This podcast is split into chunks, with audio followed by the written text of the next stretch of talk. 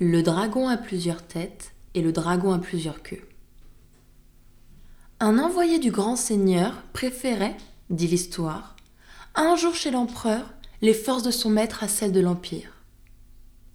Un Allemand se mit à dire Notre prince a des dépendants qui, de leur chef, sont si puissants que chacun d'eux pourrait soudoyer une armée.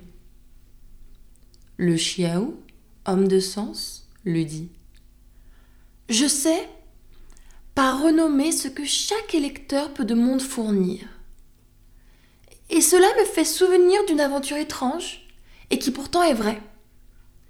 J'étais en un lieu sûr lorsque je vis passer les cent têtes d'une hydre au travers d'une haie. Mon sang commence à se glacer, et je crois qu'à moi on s'effraie. Je n'en eus toutefois que la peur sans le mal. Jamais le corps de l'animal ne put venir vers moi, ni trouver d'ouverture.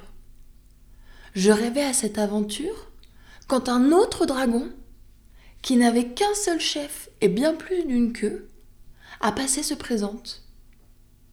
Me voilà saisi de réchef, d'étonnement et d'épouvante. Ce chef passe, et le corps, et chaque queue aussi. Rien ne les empêcha. L'un fit chemin à l'autre.